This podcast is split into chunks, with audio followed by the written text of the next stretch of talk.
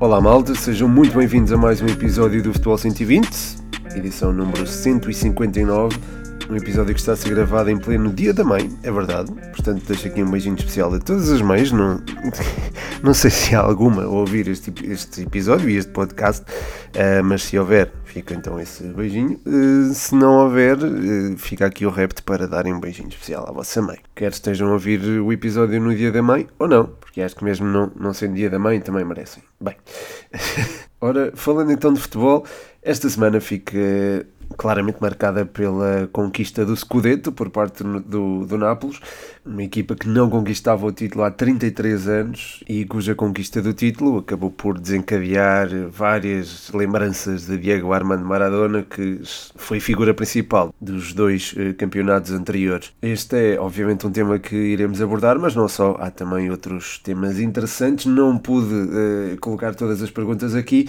como habitual, dei primazia aos patronos que apoiam o projeto em patreon.com.br futebol120 e também à, à malta que enviou áudios. Curiosamente, quem enviou áudio é também patrono, como é o caso aqui do David Cruz, que deixa uma pergunta sobre o Brasileirão. Cá vai. Champ, como estamos? Tudo bem? Ora, a minha pergunta é se tens acompanhado esta fase inicial do Brasileirão uh, e se sim, para fazeres uma análise à prestação dos treinadores portugueses se não, faz na mesma, mas de uma forma geral. um grande abraço, sempre, força. Muito obrigado, David, um grande abraço para ti. Ora, relativamente ao início do Brasileirão, tenho de facto eh, acompanhado e com, com muito gosto, obviamente, temos uma representação portuguesa eh, mais significativa do que nunca e isso também acaba por contribuir para o meu entusiasmo, digamos assim. Ontem vim com muito, muito agrado a vitória do Cruzeiro sobre o Santos. O Cruzeiro é orientado pelo Pepa, e é uma equipa que tem um projeto muitíssimo interessante na medida em que subiu este ano e, e lá está, sendo um, um histórico do, do futebol brasileiro, as expectativas estão altas, mas não podem estar assim tão altas precisamente pela condição da equipa recém-promovida. Um, nesse jogo, o Wesley uh, foi a figura principal, marcou dois golos e é, e é um jogador também bastante interessante. Não é que enfim, que seja uh, uma opção uh, fundamental para Pepa. Uh, por exemplo, neste jogo acabou por entrar e por decidir, entrou curiosamente aos 9 minutos, mas é também um jogador com muito talento. Aliás, o Brasil, como todos nós sabemos, é, é, um, é uma pátria de futebol e há talento espalhado por todo o país. é normal que parte desse talento esteja aqui filtrado no Brasileirão e, e, há também muita qualidade um, e há muita também, há também muita opção de escolha. Um, porém, isto não quer dizer que uh, o trabalho de Pepa seja propriamente fácil e que não seja meritório. Acho que está a ser bastante meritório. Uh, três vitórias e uma derrota. Perdeu apenas com o Corinthians no jogo de estreia, de resto venceu os três jogos seguintes frente ao Grêmio, ao Red Bull eh, Bragantino e também um, frente ao Santos. O Bragantino está a ser orientado pelo, pelo Caixinha, começou bem com uma vitória 2-1 sobre o, o Bahia, seguiu-se um empate frente ao Cuiabá e, e, pronto, a tal derrota frente ao Cruzeiro. Um, enfim, acho que o Caixinha tem aqui material com que trabalhar uh, e tem também uma estrutura e um projeto bem cimentados e eu acho que há condições para fazer aqui uma boa temporada. Uh, ainda assim, uh, aquela derrota frente ao Cruzeiro acho que não cai muito bem, mas acho que há recursos para se fazer um bom trabalho. Falei há pouco do Bahia de Renato Paiva, que não teve o melhor dos inícios, não é? Duas derrotas consecutivas, mas é, uma vitória frente ao Vasco da Gama acho que serenou os ânimos. Mencionei há pouco também o Cuiabá do, do Ivo Vieira, que ainda não conseguiu vencer no Brasileirão. De qualquer forma, eu acho que, enfim, no clube em que está, eu acho que a responsabilidade não é tão grande quanto a dos seus uh, compatriotas. Acho que uh, o empate conseguido no, frente ao Bragantino acaba por ser um bom resultado uh, e, enfim, os outros dois jogos, as outras duas derrotas, porventura acabam por ser encaradas ou podem ser vistas como normais. Uma derrota por 2-1 frente ao Palmeiras, o campeão, uma derrota em casa frente ao Grêmio, enfim, não sendo tão normal, acho que pode ser encarada com alguma normalidade. Portanto, acho que ainda é cedo para tecer julgamentos sobre o Vieira. Relativamente ao Palmeiras, o Abel continua a fazer um bom trabalho, apesar daquele empate uh, no Rio de Janeiro frente ao, ao, Vasco da Gama, venceu os outros dois jogos e acho está a montar uma equipa também com capacidade para voltar a, a estar nas, nas, nas, grandes decisões. Curiosamente, não está em primeiro lugar, como estamos habituados a ver. Quem está em primeiro lugar é o Botafogo de Luís Castro. Três jogos, três vitórias, um futebol muitíssimo interessante e, e é, a meu ver, também muita qualidade no, no jogo ofensivo. É, a equipa já marcou sete gols nos primeiros jogos. É, tem ali uma dinâmica muitíssimo interessante, onde o Tiquinho Soares Soares assume um papel fundamental e, e, acho que estamos a ver o implementar das ideologias de, de, de Luís Castro com toda, ou no, em todo o seu esplendor. Uh, vimos também que uh, o trajeto durante o, o estadual foi interessante. Aquilo que está a fazer na Sul-Americana também me parece interessante, apesar daquilo que aconteceu uh, no passado dia 5, onde o Botafogo empatou a 0 frente à LDU, num jogo em que houve bastante antijogo, há que dizer. Mas acho que estamos a ver uh, o síndrome de segunda época, onde às vezes um treinador com uma ideologia, com uma metodologia muito própria, consegue já ter os jogadores do seu lado e conseguir uh, interpretar a sua ideia. Portanto, acho que está agora completamente ativa, digamos assim, a ideia de Luís Castro e acho que o Botafogo pode fazer um campeonato muitíssimo interessante. Aproveito já agora para fazer aqui dois destaques individuais de equipas portuguesas ou de equipas orientadas por treinadores portugueses. Um deles é Tiquinho Soares, que está a evidenciar todo o bom futebol que nós já conhecíamos dele, e também o Marlon, eh, lateral esquerdo do Cruzeiro eh, de Pepa, que está a ser muitíssimo bem potenciado pelo treinador português. Ali sob a faixa esquerda tem feito exibições muito bem conseguidas e acho que merece também aqui este destaque. Aliás, devo referir que este Marlon uh, representou Boa Vista na época 19-20 e, e, a meu ver, foi um dos melhores laterais também da, da Primeira Liga, fora os chamados Três Grandes. E por falar em Três Grandes, tenho aqui uma pergunta nesse âmbito, é do podcast universitário, Chutor, como está, Sr. Pedro e bela comunidade da Futebol 120? A minha questão é mais um desafio hoje. Desafiar o Chutor a proceder a uma bela de uma perspectiva vá, aposta, barra, desafio de os jogos que ainda faltam ao Benfica, Porto e Braga, que, não é, que ainda podem efetivamente ganhar o campeonato Quais é que achas que vai ser os resultados de cada jogo de cada um? Fica o desafio. Um abraço. Um abraço também aqui para o Rafa. É uma pergunta interessante e que vai de encontrar do João Félix, que pergunta, ou pede aqui uma análise ao Benfica Sporting Braga. Uh, de facto, este duelo entre encarnados de Lisboa e encarnados de, de Braga foi, foi muito interessante. Uh, vimos ali uma dimensão do Benfica que já não víamos há muito tempo, com a, a pressão alta a funcionar de forma eficaz, e nós não, não víamos isto no Benfica há algum tempo. Uh, e eu acho que isso acabou por se tornar decisivo. Muitas das vezes o Braga tentava sair eh, e não conseguia, eh, era muitas vezes obrigado a explorar o, as costas da defesa e quase nunca o conseguia fazer com qualidade. Eu acho que isso teve um impacto na, na partida, com o Benfica a conseguir o domínio da partida ao longo da, da sua enfim, na sua maior parte, para não dizer eh, totalidade, porque eu acho que mesmo depois do golo o Benfica continuou por cima e acho que dominou a partida. Eu acho que podemos afirmar desta forma. Eh, pecou se calhar pela pela falta de eficácia e se calhar o resultado é escasso para o que o Benfica conseguiu produzir, mas uh, voltámos a ver a melhor versão do Benfica e, nesse sentido, há boas perspectivas para aquilo que se avizinha no final do campeonato para os encarnados. Portanto, respondendo aqui ao, ao Rafa, eu não imagino o Benfica, ou este Benfica, a perder em Portimão. Uh, frente ao Sporting não, não consigo dizer, porque é um derby, é sempre muito difícil decidir. E depois em casa, frente ao Santa Clara, se o Santa Clara já tiver condenado à descida, eu acho que há, há razões para o Benfica alimentar uh, o sonho do título. Uh, portanto, acho que eh, neste momento o Benfica é o mais forte candidato ao título, aliás, eu acho que já é desde há algum tempo esta parte. Quanto ao Futebol Clube do Porto, vai ter duas deslocações muitíssimo complicadas, a Aroca e a Famalicão, duas equipas que estão na luta pela Europa. A deslocação Aroca já na próxima segunda-feira, eu acho que vai ser um jogo muito interessante e vai ditar, vai ditar muita coisa no que ao título diz respeito, porque o Futebol Clube do Porto precisa de vencer não só essa partida, como a frente ao Famalicão também e também frente ao, ao Casa Pia em casa, num duelo que também não será uh, pera doce, digamos assim. Quanto ao Braga, é, é manifestamente difícil chegar ao título, teria de vencer os jogos todos e o Benfica perdê-los também, e o Futebol Clube do Porto também teria de uh, ir perdendo pontos ao longo do caminho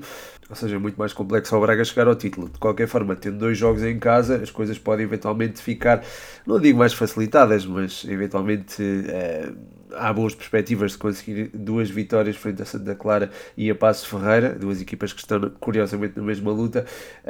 Acho que há condições para o conseguir, mas atenção que há uma deslocação ao Bessa eh, que não será nada fácil e nós vimos a forma como o Boa Vista se bateu frente ao Estoril e não precisava, entre aspas, dessa, dessa partida uh, para fazer a época, digamos assim. Vimos também a forma como se bateu frente ao Futebol Clube do Porto, portanto acho que houve aqui uma há aqui uma competitividade muito interessante da parte do Boa Vista e não acredito que tirem o pé do acelerador tão cedo. Ou melhor, não acredito que entrem em modo férias, por assim dizer. Tinha aqui mais um áudio para reproduzir, mas não estou a conseguir fazê-lo.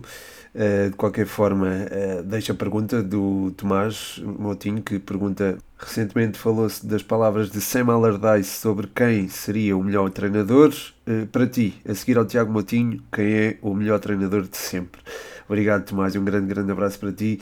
Uh, de facto, as palavras do Sam Allardyce uh, foram, foram diferentes, foram inesperadas, talvez. Ele disse que não há ninguém à minha frente em termos de futebol, nem Guardiola, nem Klopp, nem Arteta. Uh, eu estou aqui a pegar numa, num tweet que o, o Tomás também me enviou.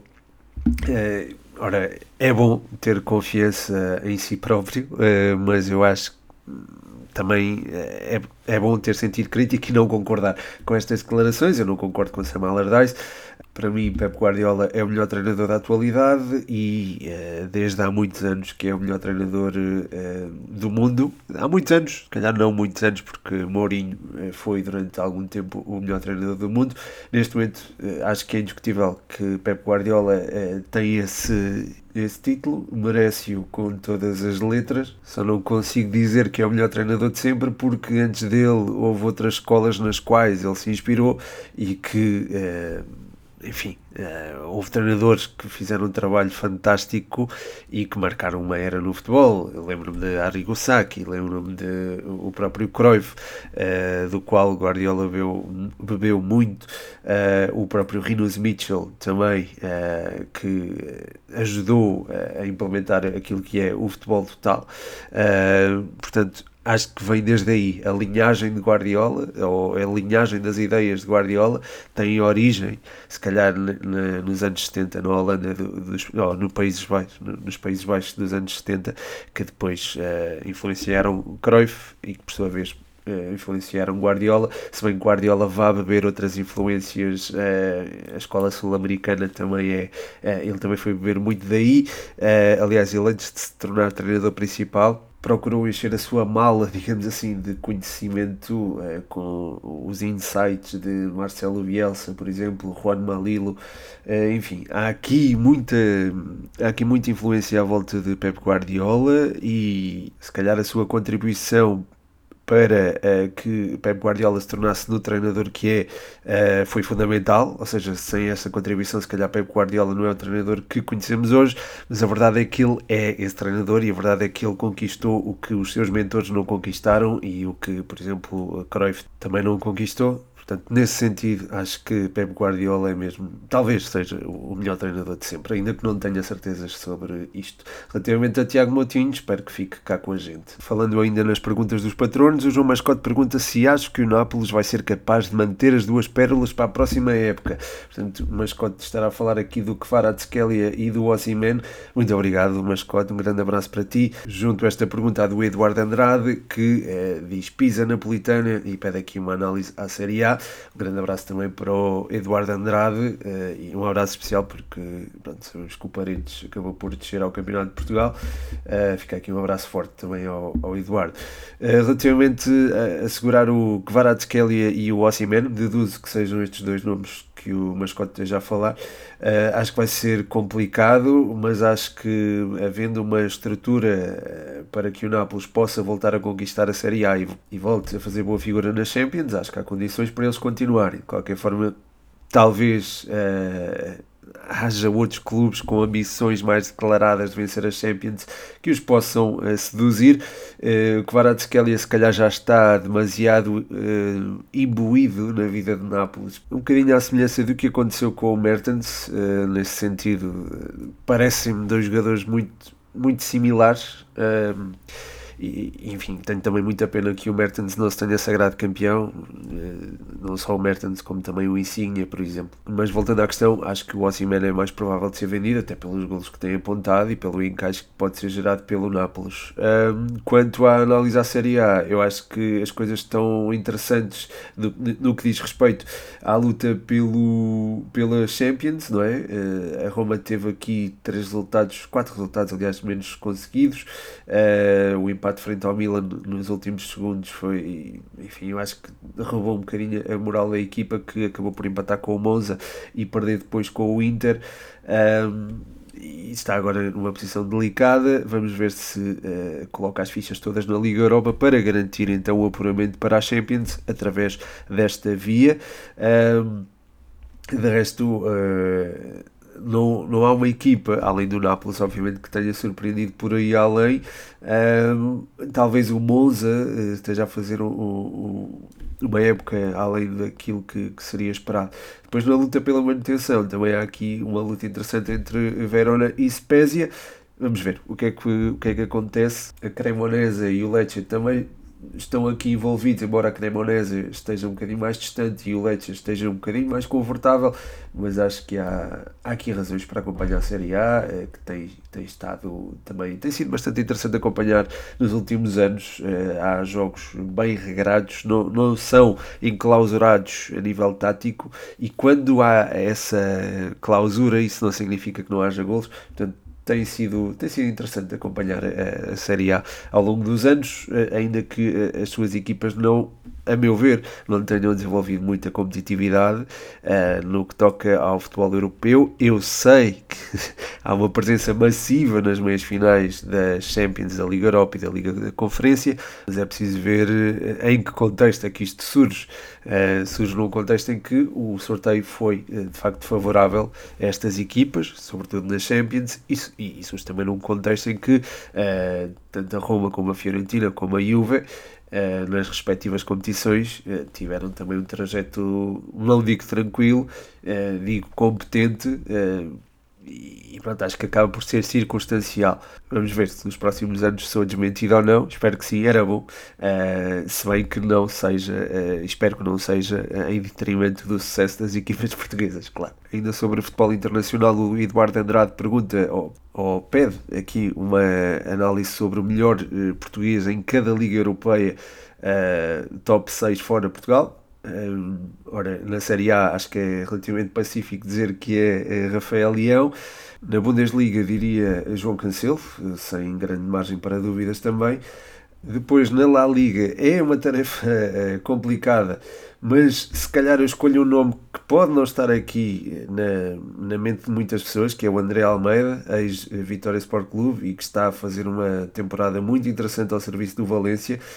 Vou optar por ele. Na Liga Francesa, ou Ligue 1, Uh, opto por Nuno Mendes, uh, apesar de reconhecer também muita qualidade ao Vitinha e também uma boa época aqui do Nuno Tavares.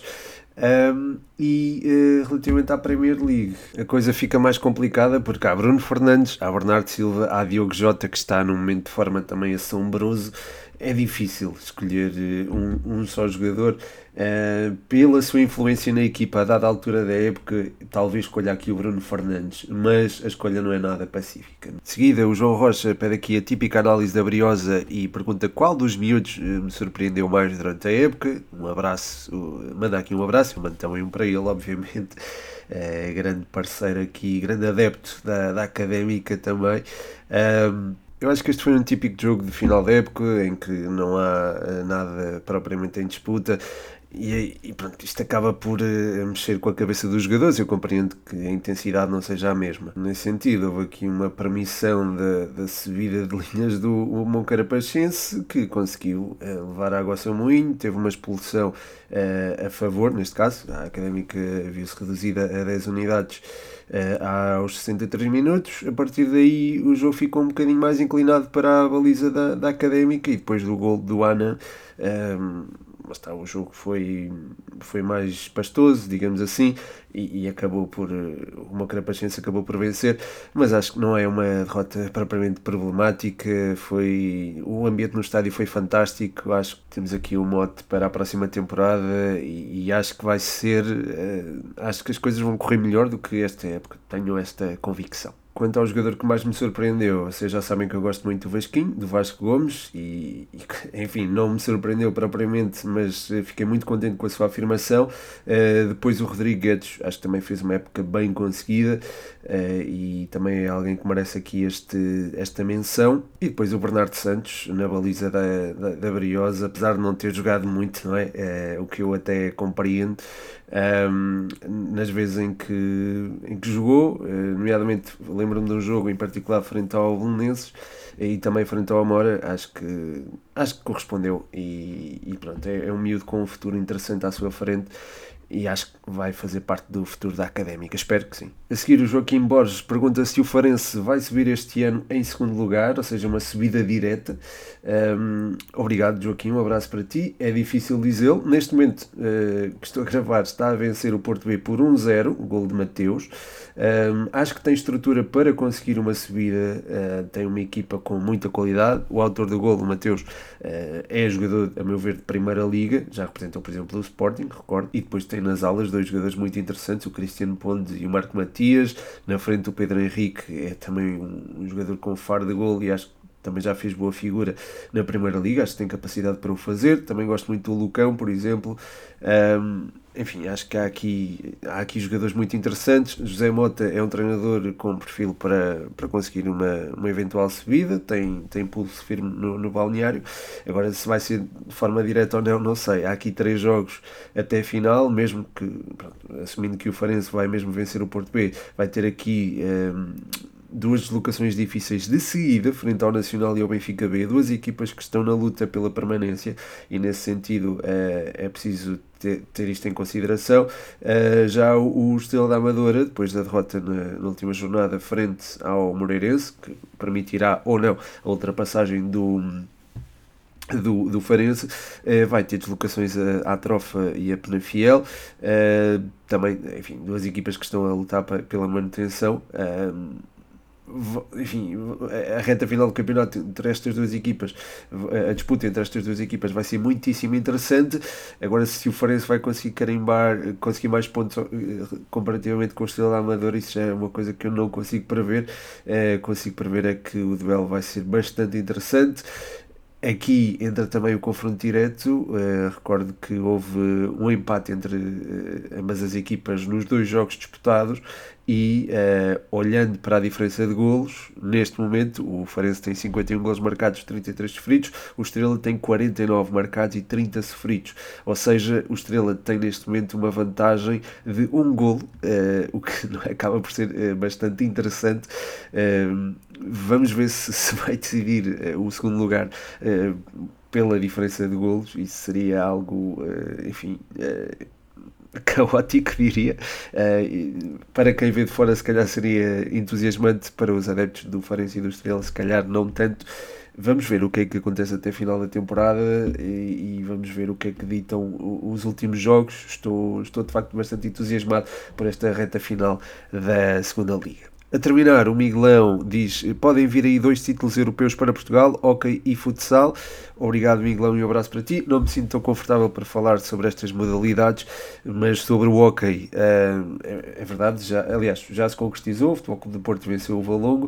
Uh, relativamente ao futsal, espero que isso aconteça e que o Sporting vença o Palma. Uh, foi pena o Benfica ter sido eliminado e não haver também uma final europeia com um derby de Lisboa. Seria ótimo de ver, foi pena não ter acontecido. E pronto, chega ao fim mais um episódio, desta vez um bocadinho, um bocadinho mais curto do que os anteriores. Muito obrigado a todos os que participaram, especialmente aqueles uh, que enviaram áudio. Valorizo imenso isso e acho que dá aqui um toque diferente ao podcast. Muito obrigado por isso. Uh, muito obrigado a todos, aliás, que deixaram perguntas, a todos os que ouvem uh, o podcast. Muito obrigado também a todos os que apoiam o projeto, especialmente aqueles que apoiam no Patreon, em patreon.com.br futebol 120. E pronto, acho que é tudo. Muito obrigado mais uma vez, um grande abraço. O meu nome é Pedro Machado e este foi mais um episódio do Futebol 120.